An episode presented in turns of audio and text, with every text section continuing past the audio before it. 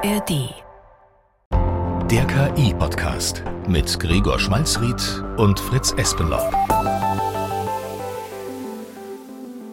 Herzlich willkommen zum KI-Podcast in der ARD Audiothek und in allen anderen Podcast-Playern und vielleicht auch im Klassenzimmer eures Vertrauens, denn die sind seit dieser Woche ja wieder geöffnet.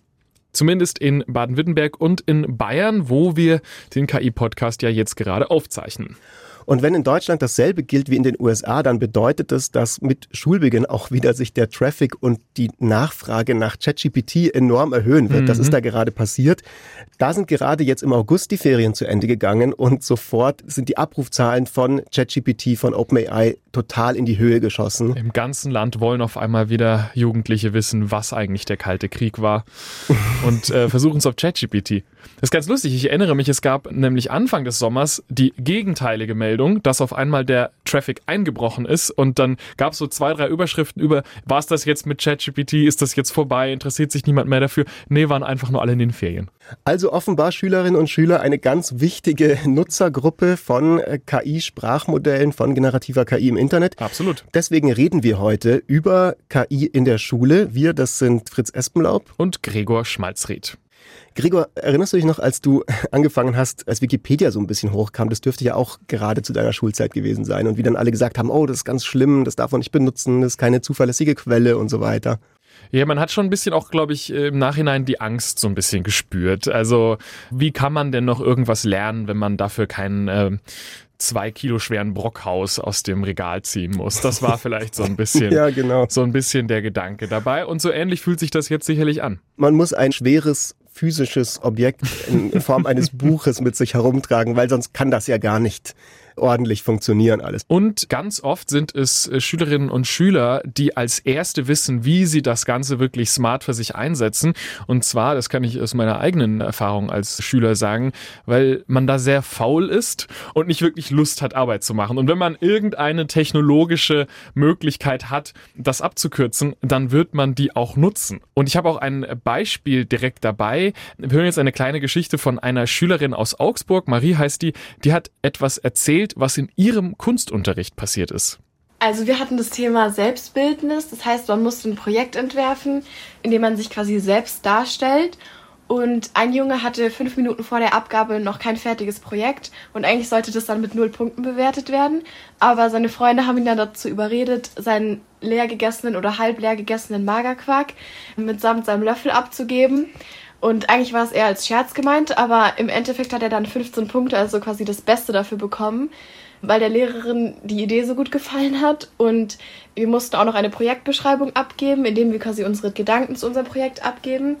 Und er hat mit Hilfe von ChatGPT, also mit Hilfe von künstlicher Intelligenz, dann einen sehr gut formulierten Text abgegeben und der auch teilweise ironisch war mit, ja, falls ihr euch fragt, wieso Moritz einfach ein Magerquark hinstellt, dann überzeugt die Simplizität der weißen Farbe und einfach so ganz interessant formuliert und das hat eben KI formuliert und genau das hat er dann einfach abgegeben und dafür 15 Punkte bekommen, indem er quasi einfach künstliche Intelligenz benutzt hat ohne Aufwand und ja, da wurde künstliche Intelligenz sehr gut eingesetzt.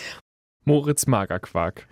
Ich finde das so ein lustiges Beispiel, weil es ja genau auch für uns sehr, sehr gut ist, um darüber zu reden, weil es zeigt genauso die Grundfrage in diesem Thema, die sich, glaube ich, auch ganz, ganz viele Leute stellen, die über KI in der Schule nachdenken, nämlich, ist es jetzt gut, was der gemacht hat, oder ist es schlecht? Hat er was dabei gelernt oder hat er sozusagen weniger gelernt. Meins ist, also finden wir das gut, was Moritz da getan hat ich eigentlich? Ich persönlich finde es super. Ich finde es genial. Ich liebe es komplett.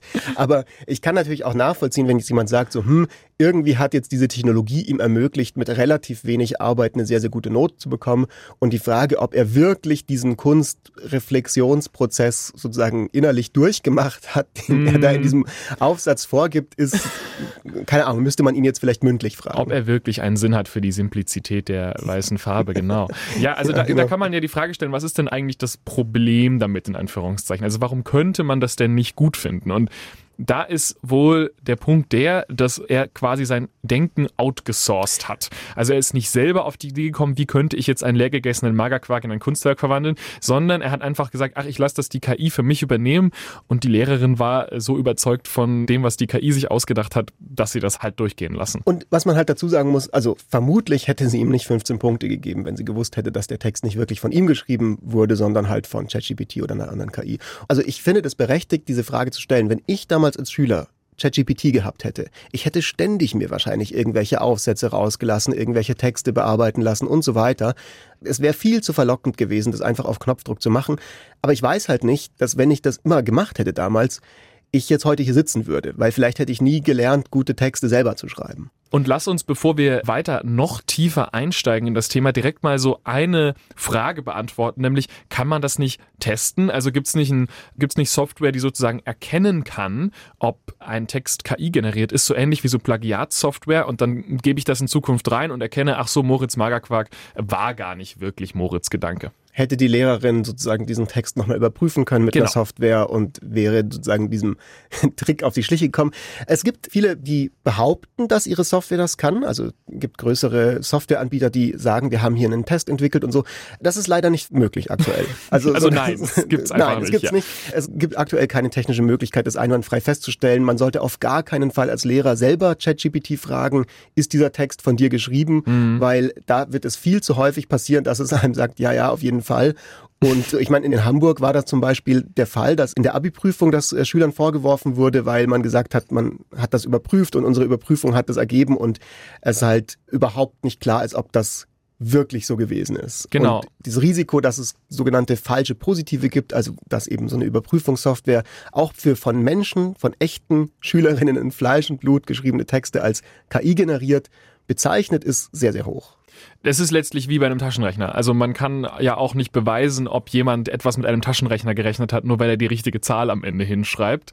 Es, alles, was man tun kann, ist einfach nur dafür sorgen, dass niemand einen Taschenrechner in eine Prüfung mit reinnimmt, wo man keinen Taschenrechner benutzen darf. So ähnlich dürfte das hier sein. Also wenn jemand ein Smartphone irgendwie sich reinschummelt in die Abi-Prüfung, dann ist das Smartphone das Problem und nicht unbedingt die KI. Aber was ich bemerkenswert finde, ist, dass es durch die Bank durch eigentlich sich alle einig sind, zum Beispiel der Deutsche Lehrerverband und andere, dass man weiß, man kann diese Technologie nicht aus der Schule raushalten. Die ist jetzt da, wir müssen damit äh, klarkommen, dass die Schüler darauf Zugriff haben. Und die Frage ist jetzt, wie können wir als Schulsystem, wie können wir als Schulen vielleicht am besten damit umgehen, dass es das gibt oder möglicherweise sogar produktiv die irgendwie nutzen. Und was man halt bei der ganzen Sache sich halt einfach klar machen muss, selbst wenn die Schulen sich entscheiden würden, nicht sich mit dieser Technologie zu befassen, die Schüler und Schülerinnen, die tun's. Also ich habe auch vor kurzem mit ein paar Schülern darüber geredet und einer von denen hat mir erzählt, dass bei ihm in der Klasse das folgendermaßen aussieht mit ChatGPT. Da sind echt alle auf ChatGPT permanent. Also viele lassen sich sehr, sehr viel über ChatGPT schreiben für die Schularbeiten. Sehr viele lassen sich sehr inspirieren von den Sachen und erstellen dann ihre eigenen Optionen daraus. Deswegen, ich würde sagen, eigentlich in meiner Klasse 90 Prozent benutzen ChatGPT. So, das Interessante daran ist ja jetzt einmal natürlich, wow, also 90 Prozent ist eine ziemliche Ansage, aber dann okay, es gibt auch noch Jugendliche, die sich ihr Wissen aus Büchern holen oder aus Quellen und so weiter. Das ist ähm, so schön, dass man das dazu sagen muss mittlerweile. So. Die gibt's auch noch. Ja, und das ist natürlich auch vor allem deswegen spannend, weil KI hat ja auch Schwierigkeiten manchmal. Also ChatGPT neigt dazu, gelegentlich zu, man nennt es Halluzinieren, man könnte doch einfach sagen, Quatsch zu erzählen, also ja. Dinge äh, zu erzählen, die klingen, als wären sie wahr, die sehr einleuchtend, sehr plausibel sich vielleicht anhören aber möglicherweise dann gar nicht stimmen. Und das kann einem natürlich theoretisch auf die Füße fallen, wenn man das in der Schularbeit einsetzt. Wobei ich ehrlich dazu sagen muss, dass ein Teil meiner Schulzeit auch darin bestand, Dinge zu erzählen, die plausibel geklungen haben und irgendwie überzeugend waren und vielleicht nicht immer gestimmt haben. Dann und das hat manchmal ganz gut funktioniert. Dann ist Kunst da vielleicht auch ein bisschen ein besseres Fach dafür. genau. Aber, aber, aber grundlegend hast du natürlich recht. Es ist ein Riesenproblem, dass es diese Technologie jetzt gibt und nicht ganz klar ist, haben wir Guidelines, wie man die benutzt, vor allem im Schulkontext und vor allem auch viele Jugendliche, das habe ich auch ein bisschen in meinen Gesprächen bemerkt, haben das nicht immer so auf dem Schirm, dass es diese Problematik mit der Halluzination gibt. Aber jetzt geht das Schuljahr wieder los. Jetzt wird es den einen oder anderen Fall geben, wo jemand äh, in ChatGPT eingibt, was ist 237 mal 757 und dann sagt ChatGPT 179.349. Klingt plausibel, ist aber falsch. Und wenn man einmal so ein bisschen auf die Schnauze fällt, dann äh, passt man da vielleicht ein bisschen besser auf in Zukunft. Das Interessante an dem Punkt ist, das ist nicht mal unbedingt ein Argument gegen ChatGPT. Also man kann jetzt lang darüber sprechen, warum ChatGPT ab und zu Dinge erzählt, die falsch sind oder warum das alle Sprach-KIs tun. Werden wir auch sicherlich nochmal woanders drüber reden. Aber ein besonders gewiefter Schüler würde das jetzt nicht zum Anlass nehmen und sagen, ich nutze keine KI mehr, sondern der würde einfach die Frage in Zukunft anders stellen. Weil wenn man ChatGPT fragt, was ist 237 mal 757, teil diese Rechnung auf und denke Schritt für Schritt, dann funktioniert's, dann kommt das richtige Ergebnis raus. Und sowas kann man ja auch lernen und das ist ja auch irgendwie ein Lernprozess. Das ist ganz richtig. Und ein besonders gewiefter Lehrer oder eine besonders gewiefte Lehrerin wüsste das natürlich alles und würde entsprechend auch proaktiv ChatGPT vielleicht selber in den Unterricht einbauen oder den Schülern sagen, was die Probleme damit sind. Und genau aus dem Grund wollten wir auch unbedingt von der Lehrseite hören. Wir haben da zum Glück in der ARD jemanden, nämlich Bob Blume von dem Podcast Die Schule brennt. Den haben wir gefragt, wie er gerade auf KI im Unterricht schaut. Aus meiner Sicht führt kein Weg daran vorbei, die KI auch zu nutzen. Aber nicht blindlings, sondern reflektiert und kritisch. Es geht letzten Endes um einen Umgang, der es allen ermöglicht zu verstehen, mit was wir es zu tun haben, wie man das Ganze sinnvoll nutzen kann, aber auch, wo die in Anführungsstrichen Gefahren liegen, nämlich dabei, dass man sein eigenes Lernen plötzlich in die Hand einer automatisierten Instanz legt und sich das Lernen damit dann selbst abgewöhnt. Aber wenn man es schlau anstellt, dann sorgt man mit KI vielleicht sogar für das Gegenteil. Nämlich nicht dadurch, dass sich Lernen abgewöhnt wird, sondern dass man sich Lernen ganz anders und individuell angewöhnen kann. Und da hat Bob auch ein paar Vorschläge für. Ich gebe mal ein Beispiel. In der sechsten Klasse haben wir einen Bericht geschrieben, aber nicht etwa zu dem, was im Buch stand, sondern ChatGPT hat aus drei unterschiedlichen Perspektiven von Zeugen einen Unfall beschrieben, der aber als solches nicht bekannt war. Und die Schülerinnen und Schüler sollten mit ihren W-Fragen dann dafür sorgen, dass sie herausfinden, was für ein Unfall das eigentlich gewesen ist und danach einen Bericht darüber schreiben.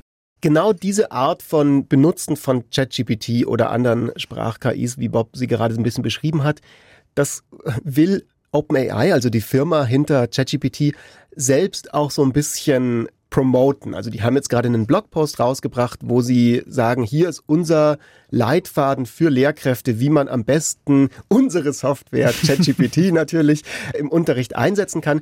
Was da drin steht, gilt natürlich auch ein bisschen so für andere vergleichbare generative KI-Modelle.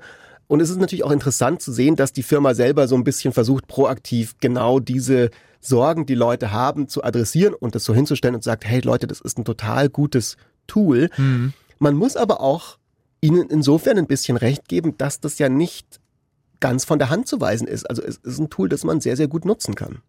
Absolut, weil KI kann ja sehr gut Dinge in Verbindung setzen, die vorher noch niemand in Verbindung gesetzt hat. Ich habe kürzlich einen ähm, interessanten Artikel gelesen zu dem Thema, warum eigentlich im Deutschunterricht immer noch Ephibrist und also warum sich eigentlich der Literaturkanon in der Oberstufe seit äh, 30 Jahren nicht wirklich weiterentwickelt hat. Und die simple Antwort, die war da so ein bisschen versteckt in dem Artikel, war, naja, wir haben halt das ganze Unterrichtsmaterial dafür.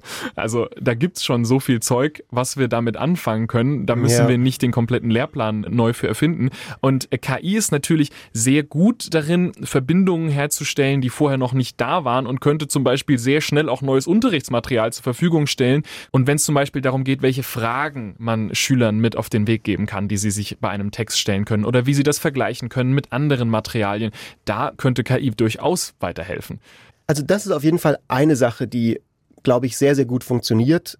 Ähm, in der Unterrichtsvorbereitung, da kann generative KI so ein bisschen dieselbe Rolle übernehmen wie eigentlich in jedem anderen Job, wo man ab und zu mal brainstormen muss oder mhm. auf neue Ideen kommen möchte. Also wir haben ja in unserer zweiten Folge vom Podcast auch über ganz viele so Sachen geredet. Und es hilft dir einfach quasi in, in kurzer Zeit erstmal ganz, ganz viele Ideen zu sammeln, auf die du vielleicht sonst nicht so schnell gekommen wärst. Ja. Das ist übrigens auch eine der Aspekte, die OpenAI selber in dem Blogpost vorschlägt.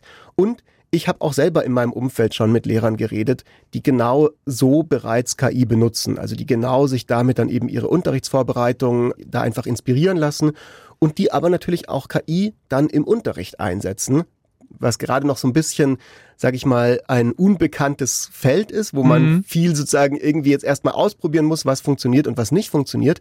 Aber da gibt's auch schon sehr, sehr gute Ideen. Also Ethan Mollick zum Beispiel, das ist ein relativ interessanter KI-Mensch und der sich ganz viel Gedanken macht über KI und Bildung. KI-Mensch, also ein Mensch, der über KI redet, keine, kein künstlicher kein, Mensch. Kein künstlicher Mensch, nein, der ist Business-Professor an der Wharton School of Business in den USA und macht aber ganz, ganz viel auch mit Didaktik.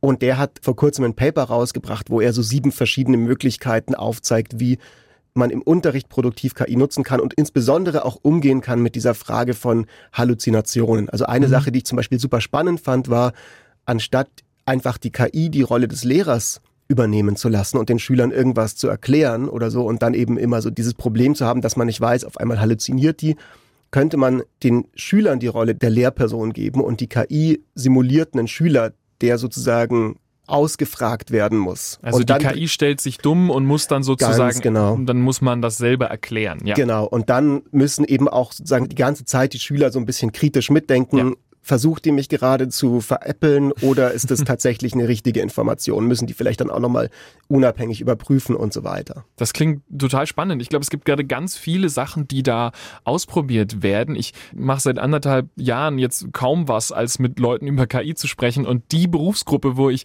mit Abstand die flottesten äh, Köpfe gesehen habe in dem Bereich, sind wirklich Lehrkräfte. Und da sind wir auch sicher noch lang nicht am Ende angekommen von dem, was alles möglich sein kann. Jetzt jenseits von OpenAI gibt es zum Beispiel ein deutsches Startup, das heißt SumAI. Die arbeiten an Tools für leichte Sprache, also komplexe Texte barrierefrei zugänglich zu machen. Was da möglich sein wird, bin ich auch sehr gespannt.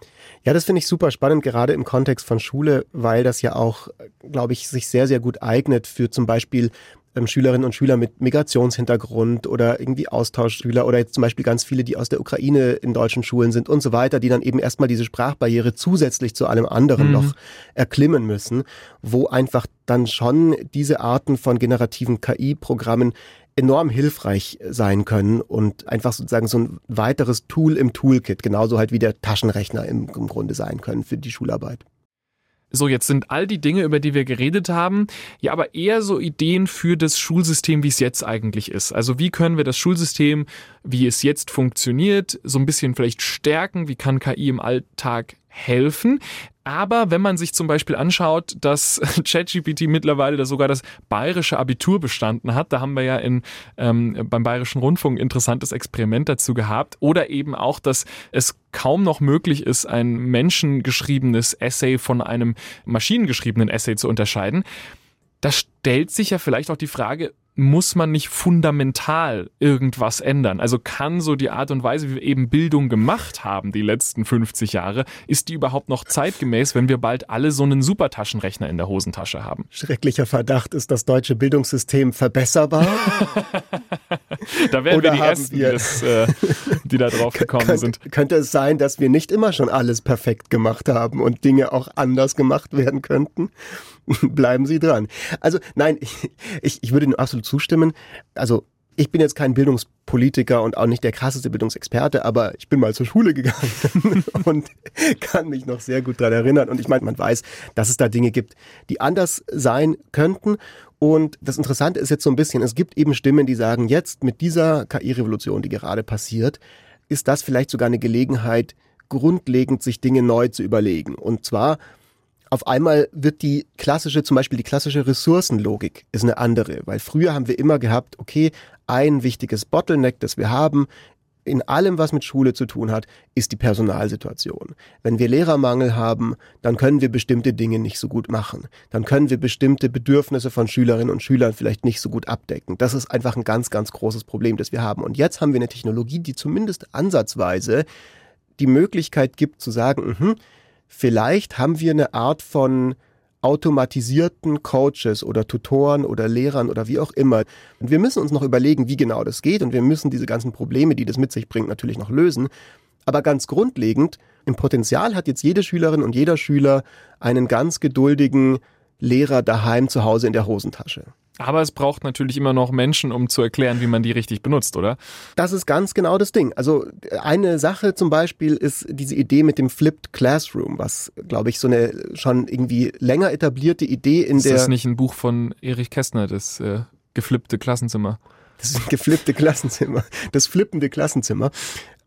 Ja, also was damit gemeint ist, ist nicht, dass irgendjemand ausflippt oder so, wenn wir jetzt hier gerade schon bei den Jokes sind, sondern die Idee ist, dass es, glaube ich, also es kommt aus der Bildungsforschung, diese Idee, dass man typischerweise klassisch haben wir sozusagen das neue Wissen, der neue Inhalt wird vermittelt im Klassenzimmer, mhm. in, in der Schule. Und dann gehen die Kids nach Hause und müssen sozusagen gucken, dass sie es halt verstanden haben und das nachbereiten und Hausaufgaben machen und vielleicht nochmal mit ihren Eltern drüber reden und die ganze, der ganze Rattenschwanz an Ungleichheit kommt sozusagen dann damit rein, dass nicht jeder die perfekte Situation außerhalb von der Schule hat. Und dieser Flipped Classroom ist so ein bisschen die Idee, dass man sagt, das Aufeinandertreffen von Schülerinnen und Schülern und dem neuen Wissen passiert außerhalb vom Klassenzimmer. Mhm. Und im Klassenzimmer hat man dann eine Gruppe mit einer pädagogischen Fachkraft, wo man dieses Wissen vertieft und offene Verständnisfragen klärt. Weil mhm. das Problem ist bisher, dass dieses komplett selbstständige Lernen müssen, ganz ohne irgendeine Art von Anweisung, nicht so gut funktioniert bei Kids zwischen 10 und 17, die halt auch gerne mal sich vielleicht von anderen Sachen irgendwie ablenken lassen oder was auch immer. Oder das ist einfach schwierig, wenn man nicht diese Rückfragemöglichkeit hat, einen neuen Stoff zum ersten Mal zu sehen. Und da ist jetzt die Idee, dass KI eben ziemlich perfekt reinpassen würde und dass, wenn man dieses Flipped Classroom Modell so ein bisschen durchdenkt, es auch genau eine Problematik adressiert, die man hat, nämlich, dass ich im Gegenzug zu ich versuche das, was die Lehrerin in der Schule erklärt hat und ich nicht verstanden habe, mir daheim nochmal von ChatGPT erklären zu lassen. Das halluziniert irgendwas und das nehme ich dann so ein bisschen für bare Münze. Mhm. Statt das zu haben, lasse ich mir was von ChatGPT erklären, recherchiere mir das irgendwie an und wenn dann eine Halluzination dabei ist, gibt's quasi den Moment, dass ich ins Klassenzimmer komme, in der Klassengemeinschaft wir diese Konzepte durchsprechen und dann klar wird, ah nee, Moment, hier hat ChatGPT zum Beispiel Quatsch geredet. Ja, ähm, ich würde noch zum Abschluss äh, wirklich nochmal auf dieses Prüfungsthema kurz gehen, weil das ist eine Sache, die mich nicht loslässt. Spätestens auch äh, seitdem alle KIs sowas wie das Bar-Exam bestehen, also so das, das prestigeträchtige äh, Jura-Examen in den USA ist mittlerweile nicht mehr wirklich ein Problem für eine KI. Die ist sowas wie in den Top 10 Prozent dann von den Abschlüssen. Und das ist aber gar nicht unbedingt verwunderlich, weil erstmal gibt es dann natürlich diese Reaktion so, uff, okay, wir sind geliefert. Also äh, nichts funktioniert mehr, die KI ist viel schlauer als wir. Nein, ist sie natürlich nicht. Was sie nur ist, ist, sie ist gut in dieser Aufgabe eine solche Prüfung zu bestehen. Also viele Prüfungen sind einfach so designt, dass sie sehr schwer sind für Menschen, logischerweise, weil wir wollen ja ähm, Performance testen, aber wir machen das auf eine Art und Weise, die uns quasi unmenschlich macht. Also Dinge auswendig lernen und dann A, B, C ankreuzen, wie das zum Beispiel bei diesem Jura-Examen so der Fall ist. Das ist was, davon hat man im Alltag nicht so viel. Also wenn man normal berufstätig arbeitet, dann tut man wenig, was ungefähr so funktioniert wie so eine Prüfung. Aber eine KI kann das natürlich perfekt, die hat damit überhaupt kein Problem. Also vielleicht sind es nicht nur die Klassenzimmer, die wir uns ein bisschen genauer anschauen müssen, sondern auch wirklich die Art und Weise, wie wir Wissen abfragen und dann eine Möglichkeit finden, Wissen so abzufragen, dass wir uns erst KI zunutze machen können beim Lernen und dann aber nicht in Konkurrenz mit ihr treten müssen bei den Prüfungen. Das Ganze geht sogar noch ein bisschen tiefer, glaube ich, Gregor, als das, was du gerade gesagt hast, weil diese Prüfungen ja uns äh, auch zeigen können, was ist das Wissen, das wir den Leuten auf den Weg mitgeben wollen, was sind die Fähigkeiten, die wir ihnen auf den Weg mitgeben wollen in einer Welt, wo es zum Beispiel dann eben auch KI gibt, die bestimmte ja. Aufgaben erledigen können. Und natürlich wollen wir nicht, dass die Leute einfach stumpf irgendwas auswendig lernen können, sondern das, was jetzt mehr und mehr wertvoll wird, ist das einschätzen können, das größere Kontextwissen, das wirklich kritisch denken können, das Dinge und Informationen einordnen können. Und wenn diese Verfügbarkeit von KI dazu führt, dass das Bildungssystem vielleicht insgesamt diese Skills höher priorisiert, ich kann mir vorstellen, dass da auch ziemlich viel Gutes dann dabei rumkommen könnte. Viel Gutes, Fritz, kommt auch immer beim KI-Podcast rum. Denn am Ende von jeder Folge besprechen wir, was wir diese Woche mit KI gemacht haben. In der Regel ist es so, dass ich habe irgendwie so, ich habe ein Problem mit ChatGPT gelöst und dann kommen Marie und du an und sagen, ach so, ich habe ein Monster erschaffen. Zumindest war das beim letzten Mal. Ich habe ich hab ich immer noch nicht eine, ganz eine, verstanden, was du beim letzten Mal mit KI gemacht ich hast. Ich spüre eine leichte Kritik. Nein, nein, nein, nein, eher Neid. Ich habe schlechte Nachrichten für dich. Ich habe wieder ein Monster erschaffen. Du hast wieder ein Monster erschaffen. Und zwar konkret ein Magic-Karten-Monster. Magic-Karten, ich weiß nicht, ob manche Leute im Publikum das kennen. Das äh, ist so ein Sammelkartenspiel. Ich spiele das ganz gerne, schon seit ich Kind bin.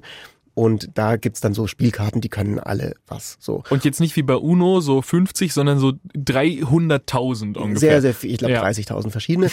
Und ich habe jetzt einen KI-Generator gefunden und ausprobiert, der einem Magic-Karten KI generiert. Und ich habe mir eine generieren lassen, also Gregor, wie habe ich sie genannt? Ich habe mich wieder dich generiert. Gregor, es, es ist Zauberer, Zauberer der KI oder irgendwie sowas habe ich das genannt. Okay. Zauberer der künstlichen Intelligenz. Ich werde nicht genau sagen, was die macht, weil das ist nicht der Point dieser Geschichte.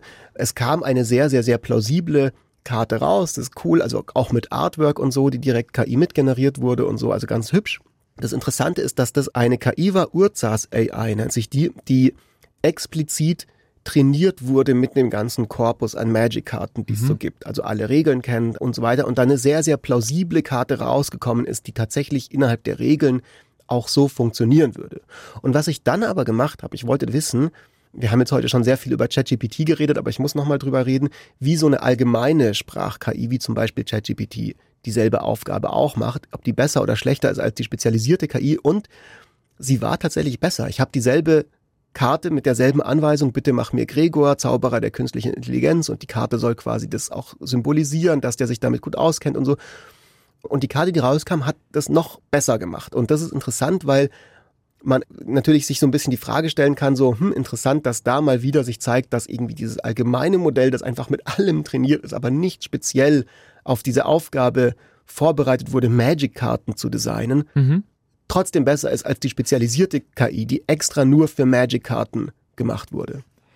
Wow. Also sobald es nicht mehr um Magic-Karten geht, sondern vielleicht tatsächlich um Anwendungen in der Industrie oder so, da spielt sowas natürlich auf einmal eine ganz große Rolle weil da werden wir auch noch in den nächsten Jahren, glaube ich, sehr viel live ausprobieren. Also wir werden diesen Test, den du da gerade gemacht hast, von äh, bauen wir uns eine eigene KI oder nutzen wir einfach das, was schon da ist, den werden wir sehr viel durchspielen und äh, mal sehen, was für Ergebnisse da dabei rauskommen. Gregor, der KI-Zauberer, glaube ich, äh, eher weniger. ähm, ich habe auch was gemacht. Und zwar muss ich ein Geständnis machen. Es ist ja so, dass wir, wenn man KI-generierte Inhalte einsetzt, dann sollte man das auch kenntlich machen. Ne? Also dann sollte man äh, vielleicht wie bei dem Magerquark äh, auch dazu sagen, okay, das habe ich jetzt mit einer KI machen lassen.